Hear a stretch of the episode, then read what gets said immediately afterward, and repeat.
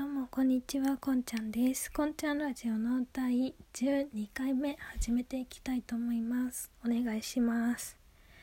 もうね夏ですね。夏本番が来ましたね。暑くって毎日大変だと思いますが皆さん体に気をつけて一緒にね夏乗り越えていきましょう。楽しいこともねいっぱいあるからね夏。私はねえあの夏にね好きな人と浴衣を着て花火を見てこうお祭りデートをしたいというね夢があるんですけど私のこの夢いつ叶うんでしょうかね。いや今年はまず好きな人がねいないから叶う気配がみじんも感じられない。悲しい。それでですね夏といったらまあいろいろあると思うんですよ。お祭りとか花火とか海とかいろいろあると思うんですけどね。夏といえば怖い話あるじゃないですか。私怖い話が結構好きでしかも夏になると怖い話をねこう聞いたり読んだりしたくなるのでネットでなんか怖い話がいっぱい書いてある掲示板があるんですけどその掲示板をね読んで怖いなって思ってなんか23個読むとねいつもね怖くなっちゃってね読むのやめちゃうんですよ。好きなんだけど読むと怖くなるっていうね。で怖くなってなんかねまたね何時間かしたら読みたくなって読むっていう感じのことをね毎年夏ねしてますよ私は。好きな人とお祭りなんていけませんね。それで私はね怖い話が好きなんですけど霊感がないからね私自身はね怖い体験っていうのを、ん、なんか幽霊を見たりとかこうなんか人玉とかねあと写真心霊写真を撮ったとかそういう心霊体験が全然ないんですけどまあ心霊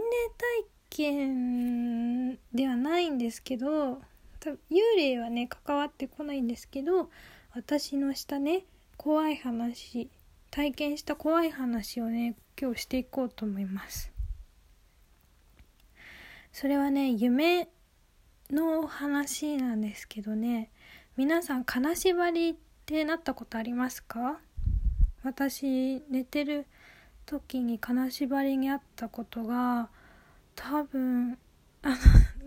多分って記憶がねちょっと曖昧なんですけど23回あるんですよね。23回くらいあってで2回かな？あのね2回はね金縛りなんですけど口が動かなくなるっっていう金縛りになったんですよ。で金縛りの時ってなんか夢を見てるなんだろうなんか夢を見てるんだけど夢を見てるんだけどそのなんか夢の中で動いているように実際に体もこう動いてるみたいな感じでそれで私は夢の中で家にいたんですね。それで家にいてそれ夢の中でもねベッドで寝てたんですけど家べあの部屋のドアからなんか怖いものが入ってきてで怖くてギャーって「助けて」って叫ぼうとしたんですよ。そしたら口が動かないんですよ。でそれの口が動かないっていうのは夢の中だけで動かないくて実際動くとかいうわけではなくて本当に動かないんですよ。夢だけど実際に本当に口が動かなくなってるのがなんとなくわかるんですね。あ口動かないなって。だから助けて助けて助けてって心の中でずっと言ってるのに口が動かないからもう何にも言葉を出せないんですよ。ででも黒い黒かったかな？よく分かんなかったけどなんかお化けみたいなね怖いものが私追いかけてくるんですよ。で体もなんかあんまちゃんと動かなくてあのまあ夢の中でですよ。体が動かないのは。でこう夢の中で必死にその体をねなんとか起こして廊下まで逃げたっていうね夢を夢なのかな？を見たんですけど本当にね怖かったです。私がね話すの下手くそだから多分皆様にはねあんま怖さが伝わってなかったと思うんですけど本当に口が動かないってなった時にすっごい怖いなって思いました。そのなんか怖いものが追いかけてくることも怖いんですけど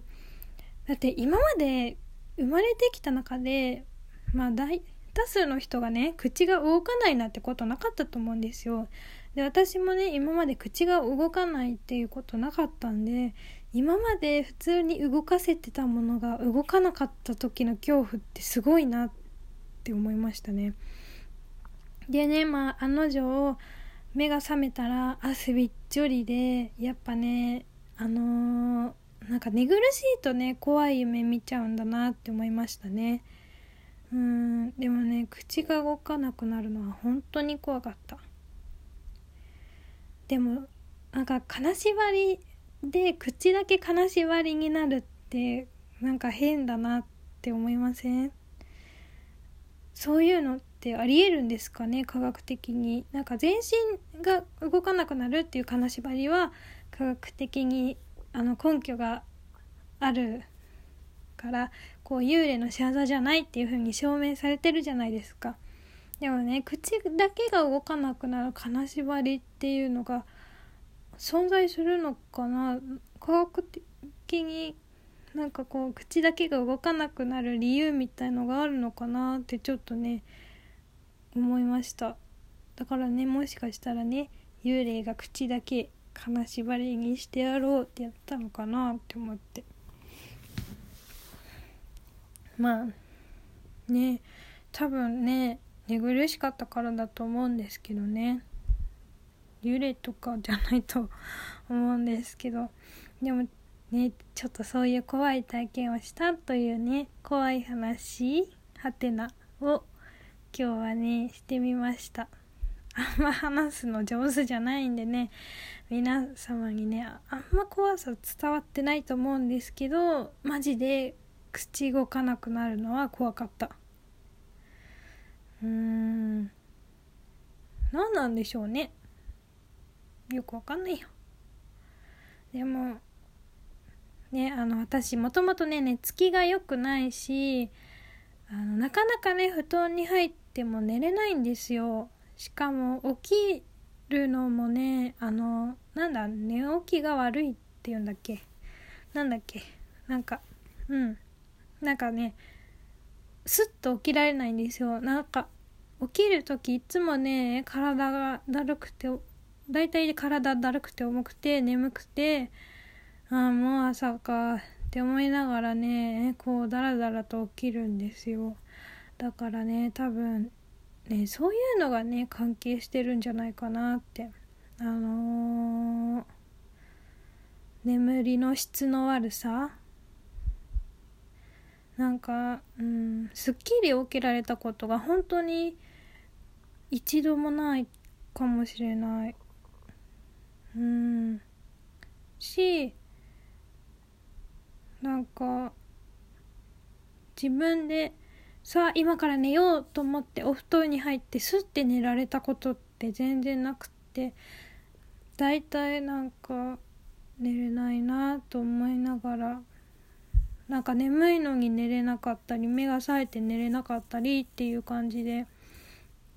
ね多分ねあの交感神経と副交感神経のバランスが悪いんですよね多分。なんかそういうそういう系のあのそうのうんうんうんそれそれ系 それ系。交感神経と副交感神経のなんかがね良くないからね多分ね寝つきが悪いと思うんですよ私。まあねそのせいでねストレスも溜まってくるし朝ね起きるのが本当に苦手でしかも早起きが本当に苦手でまあ夜更かしが好きで早起きが苦手っていう本当当にあの不健康人間まっしぐらのパターンでね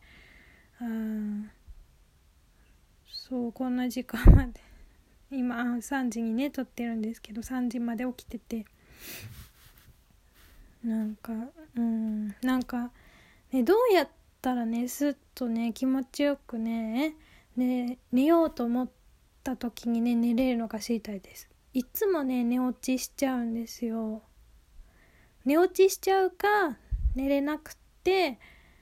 うん寝れない寝れない寝れないと思って結局なんか朝まで寝れなくてみたいなこととかまあ結構2時間くらい布団にいるのに寝れないとかも結構ありますね。どうやったら寝れるんだろう気持ちよく。それでどうやったらさ気持ちよく起きれるんだろうって思います。もう10時間とか12時間寝ててもなんか体がだるくて起きたくないなとかもあるから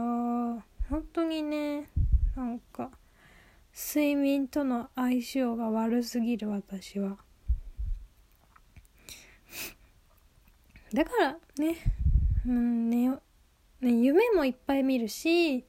寝苦しいことも結構よくあるし